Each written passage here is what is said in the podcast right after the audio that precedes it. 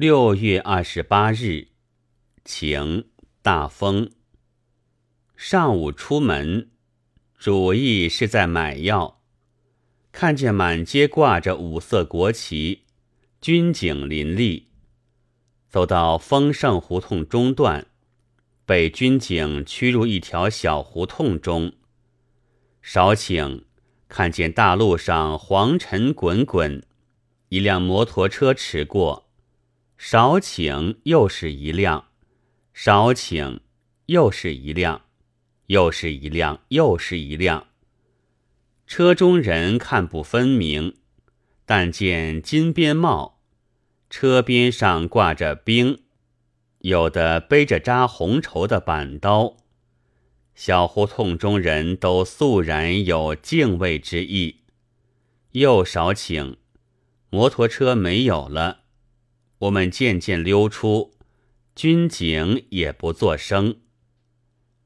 溜到西单牌楼大街，也是满街挂着五色国旗，军警林立。一群破衣孩子，个个拿着一把小纸片，叫道：“欢迎吴玉帅号外啊！”一个来叫我买，我没有买。将近宣武门口。一个黄色制服、汗流满面的汉子从外面走进来，忽而大声道：“草你妈！”许多人都对着他看，但他走过去了，许多人也就不看了。走进宣武门城洞下，又是一个破衣孩子，拿着一把小纸片。但却默默地将一张塞给我，接来一看，是石印的李国恒先生的传单，内中大意是说他的多年痔疮已蒙一个国手叫做什么先生的医好了。到了目的地的药房时，外面正有一群人围着看两个人的口诀。一个浅蓝色的旧阳伞正挡住药房门，我推那阳伞时，斤两很不轻。终于伞底下回过一个头来，问我干什么？我回答说进去买药。他不作声，又回头去看口诀去了。阳伞的位置依旧。我只好下了十二分的决心，猛力冲锋，一冲可就冲进去了。药房里只有账桌上坐着一个外国人，其余的店伙都是年轻的同胞，服饰干净漂亮。不知怎的，我忽而觉得十年以后，他们便都要变为高等华人。而自己却现在就有下等人之感，于是乎恭恭敬敬地将药方和瓶子捧呈给一位分开头发的同胞。八毛五分，他接了，一面走一面说：“喂，我实在耐不住，下等脾气又发作了，要价八毛。”瓶子钱照例五分，我是知道的。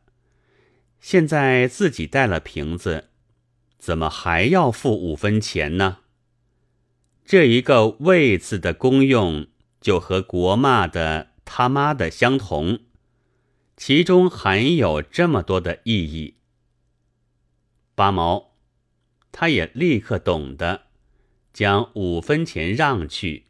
真是从善如流，有正人君子的风度。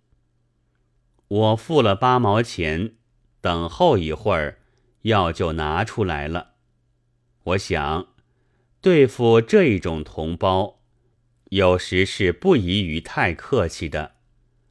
于是打开瓶塞，当面尝了一尝，没有错的。他很聪明。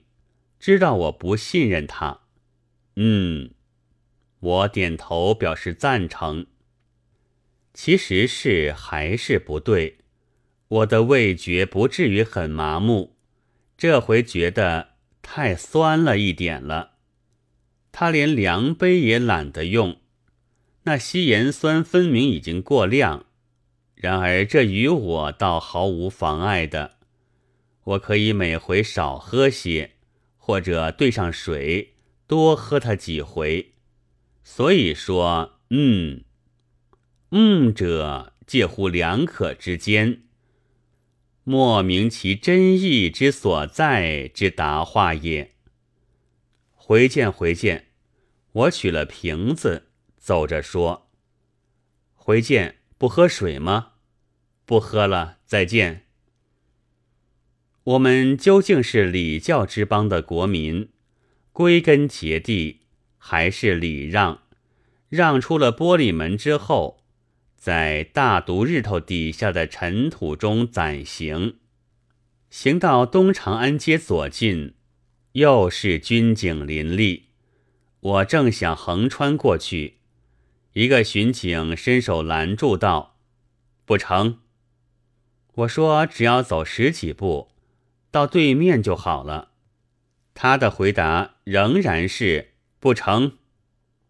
那结果是从别的道路绕，绕到 L 军的寓所前，便打门，打出一个小使来说 L 军出去了，须得午饭时候才回家。